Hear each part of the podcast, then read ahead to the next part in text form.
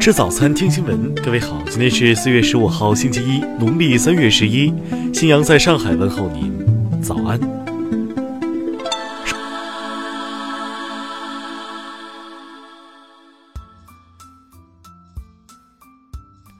首先来关注头条消息。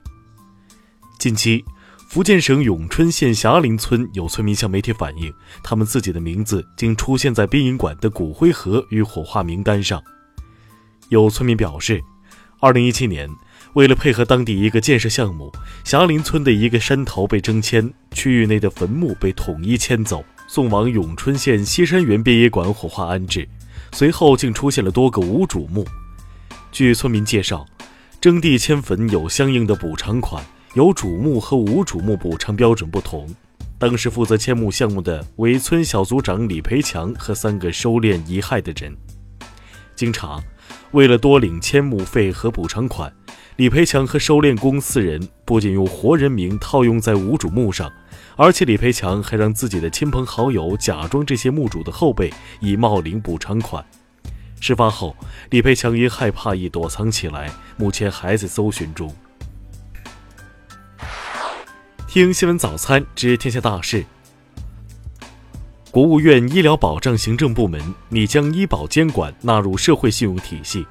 对于违反相关规定的单位和个人，可以给予公开曝光、纳入失信联合惩戒对象名单等惩戒措施。央行副行长陈雨露十三号在美国华盛顿表示，中国股市正显示出触底和复苏迹象，外国证券投资流入的潜力正在上升。据侵华日军南京大屠杀遇难同胞纪念馆官方微博消息，十三号，在湖南省浏阳新确认了一名幸存的侵华日军慰安妇制度受害者，为现年九十三岁的陈美英老人。退役军人事务部日前印发通知，要求各地规范悬挂光荣牌工作，确保好事做好，要加强督促检查，发现问题严格问责，严肃处理。据科技部部长王志刚昨天介绍，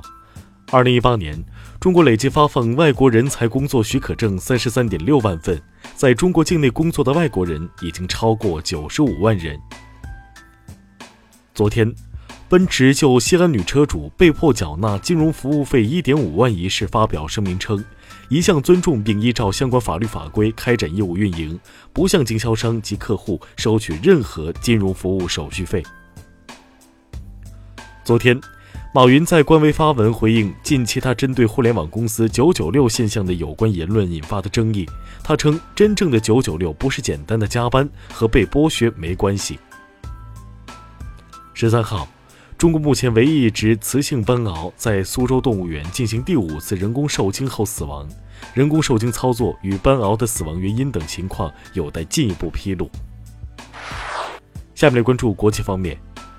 美国财政部十二号对委内瑞拉追加新一轮制裁，把为委运输原油的四家外国航运企业及其旗下九艘油轮列入黑名单，进一步向委政府施加压力。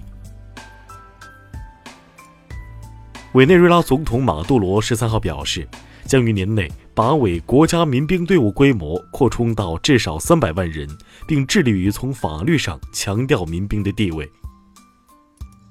十三号。由巴勒斯坦民族解放运动中央委员会成员穆罕默德·阿什提耶领导的新一届巴勒斯坦政府在巴勒斯坦总统府宣誓就职。法国政府近期会就本月八号结束的全国大辩论发布研究结论，该结论或将转化为实际的政策调整，以彻底消除持续不停的黄背心抗议。国际货币与金融委员会十三号呼吁各国继续采取措施，降低全球金融风险，提高经济韧性，并在必要时迅速行动，以巩固经济增长。古巴国务委员会主席兼部长会议主席迪亚斯卡内尔十三号说：“美国对古巴采取的种种行为，使本不牢固的古美关系倒退至最坏程度。”韩国副总理兼企划财政部长官洪南基十二号表示，首尔将会为在条件成熟时与朝鲜开展经济项目进行内部准备。世界上最大的飞机 Rock，当地时间十三号在美国加利福尼亚的莫哈韦沙漠进行了首次试飞，并在空中飞行了两个多小时。下面来关注社会民生。昨天，宁波一房屋发生火灾，导致四人死亡，目前火已被扑灭，相关工作进一步开展中。昨天下午，有网友爆料称，阜阳市太和一中有学生跳楼。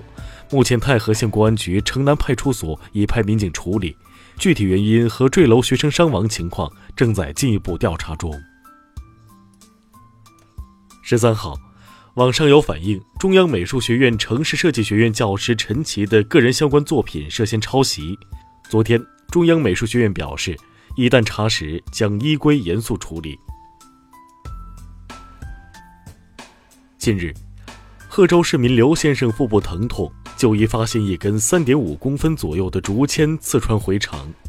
刘先生称自己以前爱看武侠剧，曾模仿电视剧用竹签穿着竹鼠烤，可能当时误吞了竹签。近日，济南一男子王某因盗窃被抓，释放后重操旧业，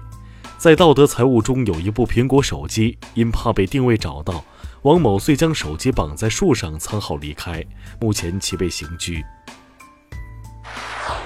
下面来关注文化体育。中超联赛第五轮赛事昨晚继续进行，